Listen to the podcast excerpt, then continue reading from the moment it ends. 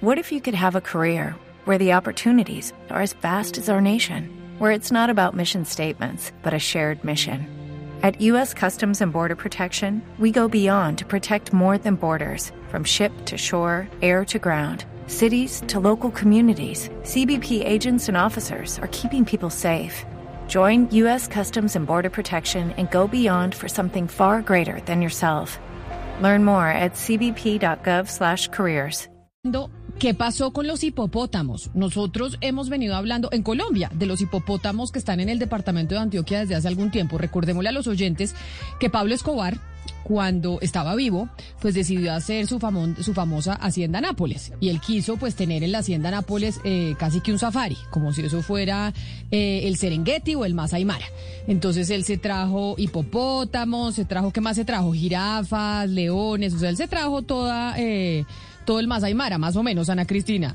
Sí, entonces de esa, de esa finca que tenía Pablo Escobar en Puerto Triunfo, en Doradal, de, de esa, de esa hacienda Nápoles, quedaron esos eh, hipopótamos y los hipopótamos desde entonces, pues, entraron en un ciclo de reproducción que no se pudo contener. Hay que recordar, Camila, que el hipopótamo, pues, es, no solamente es un animal que, que, pues, que depreda, que es un depredador y que no está en su ecosistema, sino que llegó a un lugar donde, pues, vive gente, está poblado de gente por todas partes y es un animal peligrosísimo porque pues en, en, África es uno de los animales que más mata seres humanos. Acá se, se buscaron varias eh, soluciones. Algunos decían que no, que había que matarlos. Y bueno, lo que está pasando ahora es eh, que los están, haciendo, están haciendo una castración química. Eso es lo que está pasando ahora. Porque además empezaron aquí a reproducir como locos. Llega, ¿Cuántos hipopótamos trajo? ¿Cuántos hipopótamos trajo Pablo Escobar para, para reproducir, el, eh, la, la, mejor dicho, toda la serranía del africana aquí en Colombia? No sé, Camila, exactamente cuántos fueron los primeros que los primeros que llegaron, pero ya eso, pues, digamos, en distintas partes eh, del Magdalena empezaron a encontrar y lejos, lejos del lugar, lejos del lugar inicial donde empezaron en Doral. Eh, Ana Cristina, yo a ver, yo sé, yo sé más o menos cuánto se trajo eh, Pablo Escobar. La verdad es que ese número no está muy claro. Puede ser entre dos y seis. El punto es que se cree que había eh, paridad de género, digámoslo así. Había igual número de hipopótamos que hipopótamas. Y lo que pasa es que, bueno, el hipopótamo se reproduce eh, fácilmente. Digamos, si usted lo compara con un rinoceronte, el rinoceronte no se reproduce tan fácil. Pero aquí en Colombia los hipopótamos no tienen depredadores. En el África sí. Y por eso eso ah. es que se propagó tanto esa población. Entonces, o sea, porque no hay animal que los que les ponga en jaque esa, esa reproducción. Entonces, por eso es que tenemos Pero, este pero ¿quién se come los hipopótamos, eh, Mariana? ¿Los rinocerontes eh, o quién se come a los hipopótamos? Dentro de la ley del, del ciclo de la vida, el hipopótamo, ¿quién se lo come? No, por ejemplo, los felinos. Ok. Los, felin, los felinos en el África, se, aquí no hay leones, pues. No y el león que estaba en la, en la hacienda de Pablo y los Escobar, cocodrilos. ese, y los cocodrilos, exactamente, Hugo tiene toda la razón. Em, pero sí. y eso, eso tiene, tiene, o sea, ese los hipopótamos son desastrosos para todos los demás animales que viven en ese río Magdalena. Por ejemplo, los manatís también se ven amenazados, los pescados también se ven amenazados. No, Parece es que, es terrible. los desechos del hipopótamo, por ejemplo, no son, o sea, le generan una contaminación a los pescados que viven ahí. Mejor dicho, esos, esos animales son súper dañinos para los ecosistemas del y por eso, con todo arrasan con todo lo que encuentran a su paso, pero además representan un peligro para la población que habita en esas, en esas, en esa región del Magdalena en medio. Ahí ha habido casos de, en, los cuales la gente ha tenido que salir huyendo de sus viviendas porque el hipopótamo ya prácticamente ingresa por la puerta. With Lucky Land you can get lucky just about anywhere. This is your captain speaking. Uh, we've got clear runway and the weather's fine, but we're just going to circle up here a while and uh, get lucky. No, no, nothing like that. It's just these cash prizes add up quick. So I suggest you sit back, keep your tray table upright, and start getting lucky. Play for free at LuckyLandSlots.com. Are you feeling lucky? No purchase necessary. Void where prohibited by law. 18 plus terms and conditions apply. See website for details. Ah, es que se lo, Pero es que el hipopótamo se lo traga uno, Valeria. El hipopótamo se lo come a uno de un solo mordisco.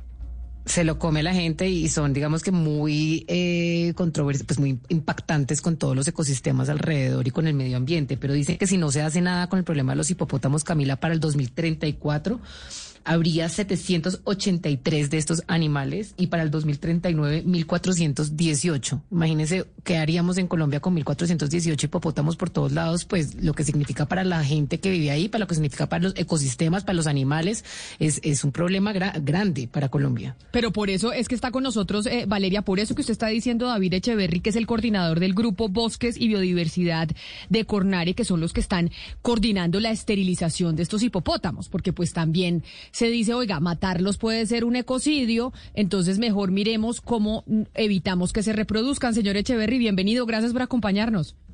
Hola, muy buenos días para todos. Muchas gracias por la invitación. Oiga, esto parece de realismo mágico, ¿no? Lo que, lo que está pasando con los hipopótamos y que estemos con esta crisis por cuenta de Pablo Escobar, que quiso traer dos o cuatro hipopótamos a su finca, y ahora nosotros con este problema de reproducción de los hipopótamos que están, eh, pues, amenazando el ecosistema. ¿Cuántos hipopótamos hay en estos momentos en, en Colombia? ¿Ya tenemos la cifra exacta? Pues mira, lo que pasa es que, eh, así como lo dices, que es una historia macondiana de trabajar cualquier, eh, digamos, proceso investigativo con los hipopótamos es supremamente difícil, costoso, es complicado y además es peligroso.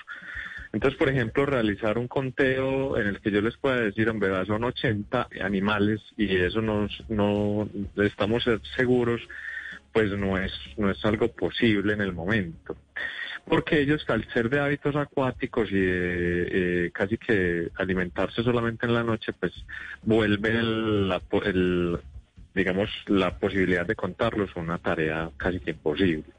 Entonces nosotros hemos, tenemos, de todos los sondeos que hemos hecho, eh, tenemos una cifra estimada. En la zona de nuestra jurisdicción tenemos eh, entre 65 y 70 hipopótamos.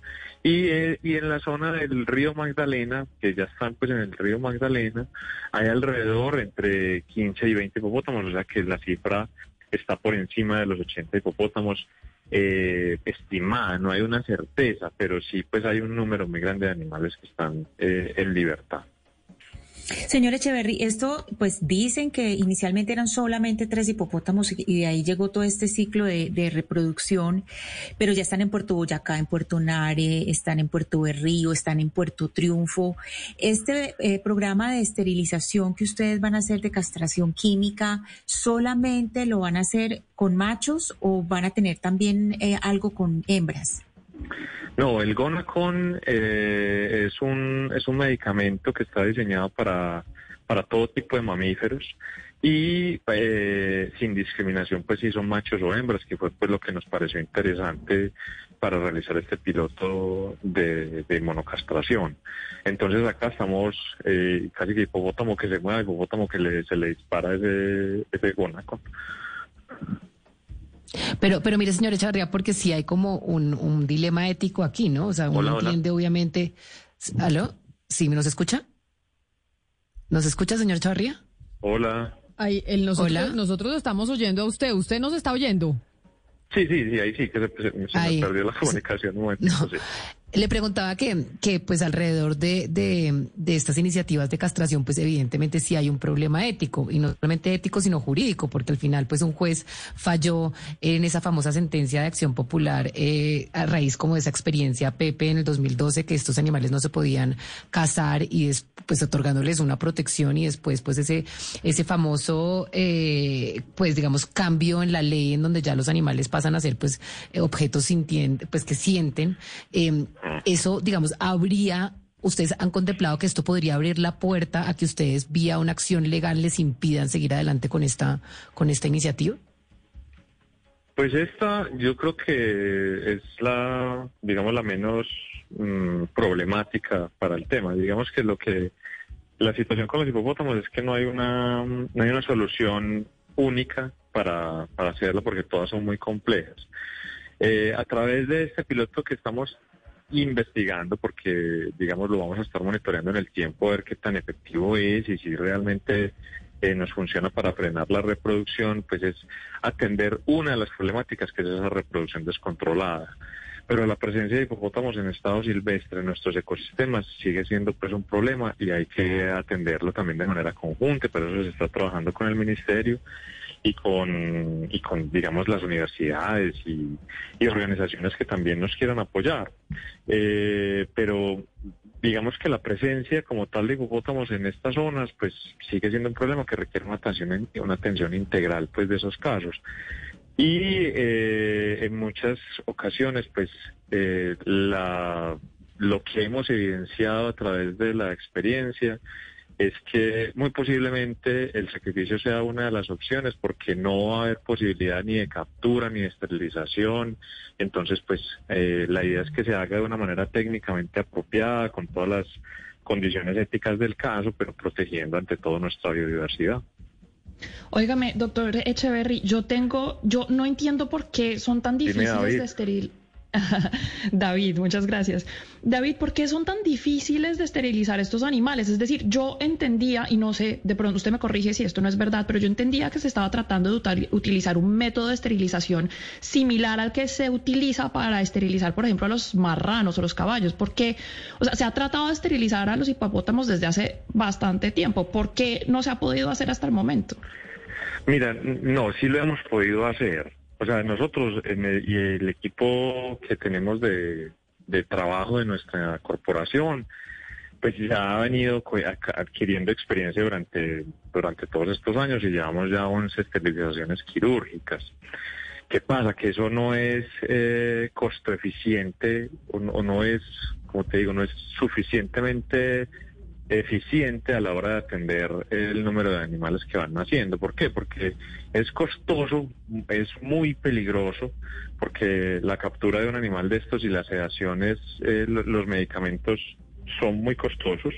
Eh, tratar de capturar un hipopótamo a campo abierto es una tarea compleja y peligrosa. Y eso entonces, ah, eh, digamos, da como resultado que uno puede hacer, si mucho, una o dos esterilizaciones al año y en comparación con los que van naciendo. Esta medida de la inmunocastración con gona, con que eh, afortunadamente pues el gobierno de Estados Unidos nos, nos donó el producto, pues es una medida sustancialmente eh, mucho más económica y, digamos que brinda una oportunidad de por lo menos atender esa parte del problema de la presencia de hipopótamos, que es la reproducción descontrolada. Lo podemos hacer, fíjate que estuvimos 11 días con estas personas de Estados Unidos, con estos profesionales que también nos vinieron a asesorar y pudimos aplicar la 24 hipopótamos. Entonces es, mucho más efectivo, ya lo que nos resta, nos seguimos es viendo cómo podemos marcarlos efectivamente, porque todavía no está inventada la manera de marcarlos.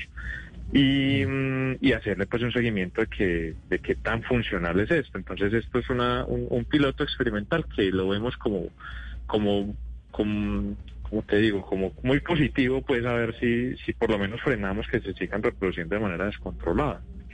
David, y, llevar estos hipopótamos, bueno, al menos los castrados, a los zoológicos del país es eh, imposible, ¿eso se ha contemplado? Pues fíjate que ya lo contemplamos hace rato y ya llevamos hipopótamos acá a todos. Eh, ya todos tienen hipopótamos, entonces ya en Colombia ya estamos esa parte saturada. Lo único que que puede tener la capacidad de recibir hipopótamos en el país es el zoológico Cumarí.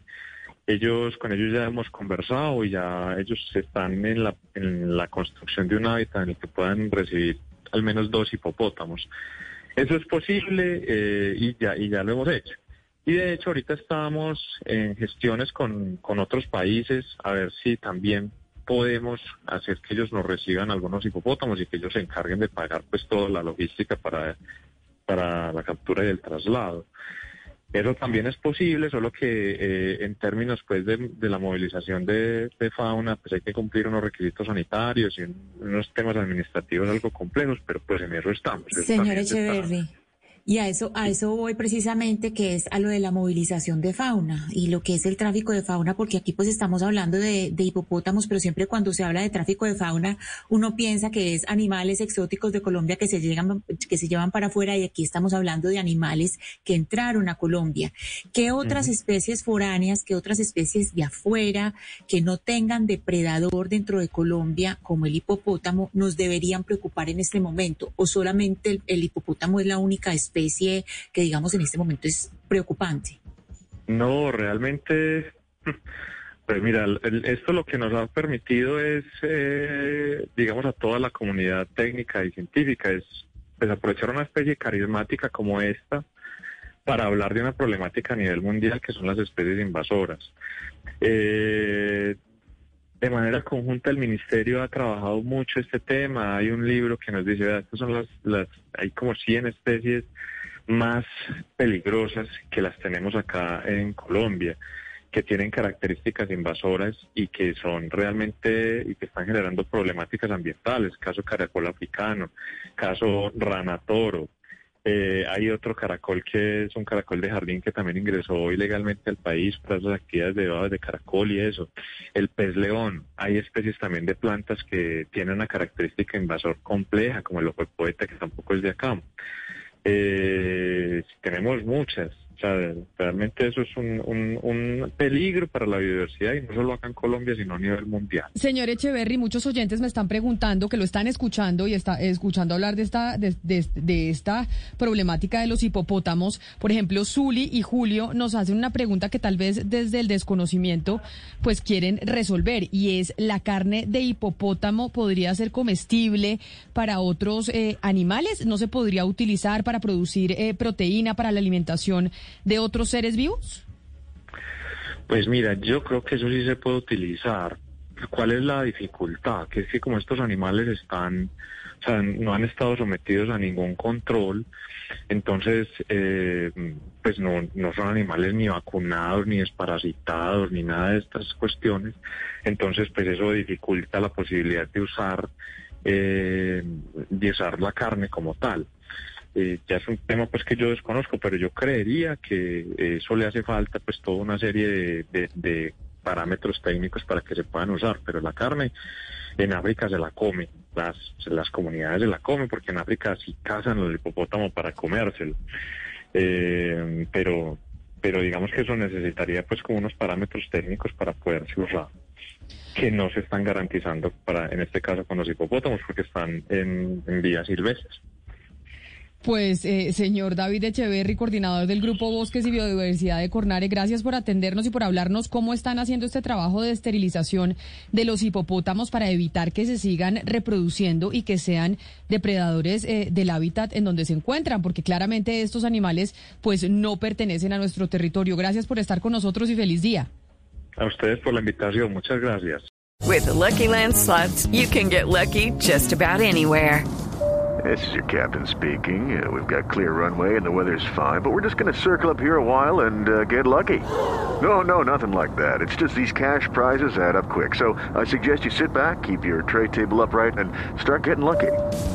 Play for free at LuckyLandSlots.com. Are you feeling lucky? No purchase necessary. Void where prohibited by law. 18 plus terms and conditions apply. See website for details.